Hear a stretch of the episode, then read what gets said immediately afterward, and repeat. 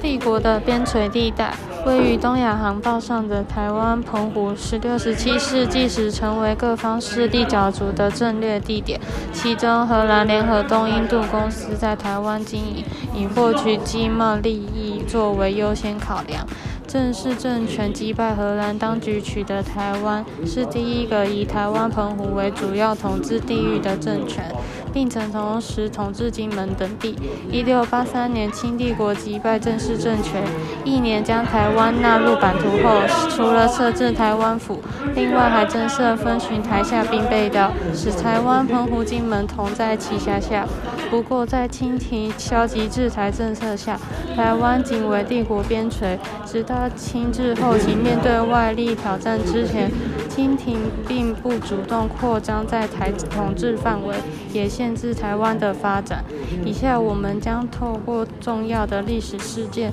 从海上贸易、国际关系、地缘政治出发，逐步探究台澎金马成为一体的实训过程。